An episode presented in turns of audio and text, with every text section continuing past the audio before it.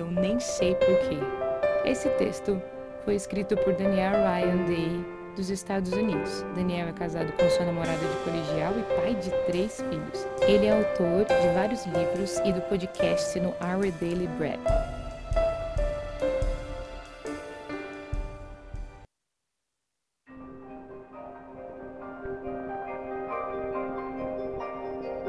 Eu tenho lidado muito bem por alguns meses até agora. Até fiz algumas piadas e estrelei um pequeno vídeo tirando sarro da histeria em massa do coronavírus. Mas então, a NBA suspendeu sua temporada e o presidente dos Estados Unidos fez um discurso muito especial e começaram a circular rumores sobre o fechamento da empresa que trabalho por algumas semanas. Então eu recebi um e-mail de uma companhia aérea que não uso há anos informando que tinham voos cancelados. As grandes universidades anunciaram a mudança de aulas para aulas online. E agora há uma proibição de viagens e eu não posso voar para muitos dos países do mundo. Não que eu queira agora, né? E ontem à noite, o pânico subiu a um novo nível. Quando o governador ordenou que todas as escolas do ensino primário e secundário do estado fechassem por três semanas. E esta manhã eu acordei com os três primeiros casos confirmados aqui na minha própria cidade. Todos esses avisos e alarmes estão me alcançando. Estou com dor de cabeça, o que para mim é um indicador precoce de estresse, e o meu cérebro está começando a cair nos e se. Agora posso dizer com 100% de certeza: eu estou com medo e eu nem sei por quê. É porque meus filhos podem ficar doentes? Ou eu poderia? Ou porque meu trabalho pode ser suspenso? Ou porque eu não posso assistir NBA, que eu realmente não assisto de, de qualquer maneira? Ou é simplesmente porque eu estou começando a sentir a mesma preocupação e ansiedade e medo que as pessoas ao redor do mundo têm experimentado desde janeiro? Ou talvez tudo isso de uma vez, não?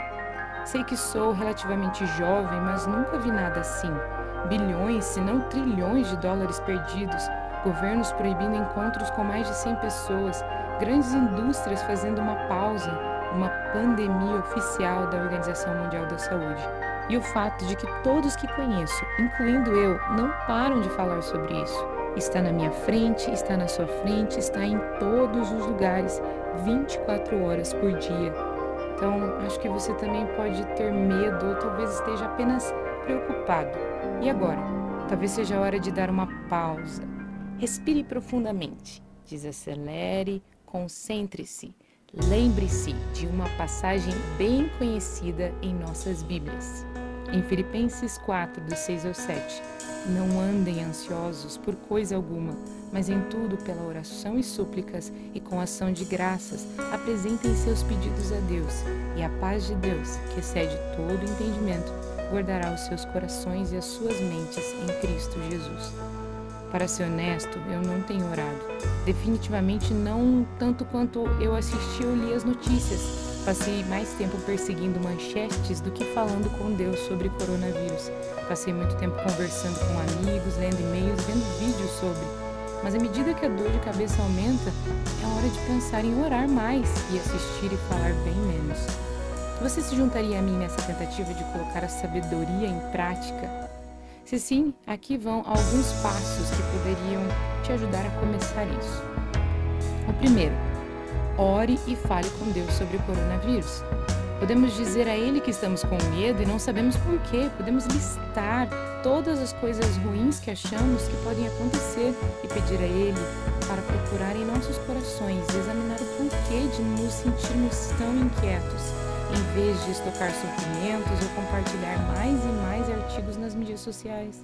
Podemos fazer uma pausa para orarmos, levar tempo para nos aproximarmos do nosso refúgio Segundo passo, oferecer ação de graças.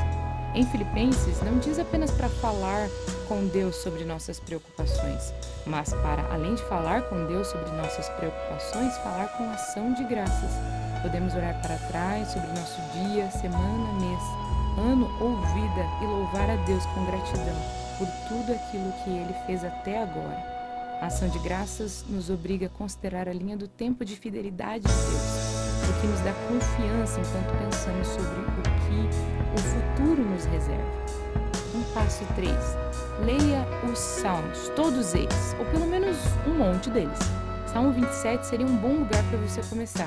E rastreie quantas vezes o poeta, ali no Salmo, está lidando com coisas que estão fora do seu controle. Um alerta de spoiler, há muito. E preste atenção quantas vezes o poeta louva Deus por aparecer e ajudá-lo. Passo 4. Procure maneiras de servir os outros. Lembra como Jesus tocou um leproso? Seguidores de Cristo ao longo da história têm mostrado frequentemente esse mesmo tipo de amor e cuidado. E o coronavírus é outra oportunidade para fazer exatamente isso. Talvez começar verificando um amigo, encorajando-os a confiar em Deus. Se você conhece alguém em risco ou uma área de alto risco, procure e veja se eles estão aguentando isso. Se você conhece alguém que pode ser vulnerável, pense em maneiras de ajudá-lo, de protegê-los, comprando mantimentos e fazendo algumas refeições, talvez. Apenas certifique-se de que não há também nenhuma maneira de você ser contaminado primeiro. O mais importante, pergunte a Deus o que Ele quer que você faça. Depois siga para onde Ele o levar. Por fim, alguns anos atrás, eu estava entre empregos e me sentindo totalmente sobrecarregado. Eu estava na praia e orava enquanto observava as ondas. Percebi que as ondas são grandes o suficiente para me mover de um lugar para o outro, e de repente as palavras para a criação de uma canção começaram a surgir em meu coração. Hoje parece um bom dia para cantar essa música novamente. E se você quiser se juntar a mim, apenas invente sua própria melodia aí do outro lado. Que as ondas da paz de Deus rolem sobre mim, me movendo de onde estou para onde eu deveria estar. A paz de Deus é poderosa o suficiente para nos mover de um lugar de preocupação, no qual estamos agora, para um lugar de confiança.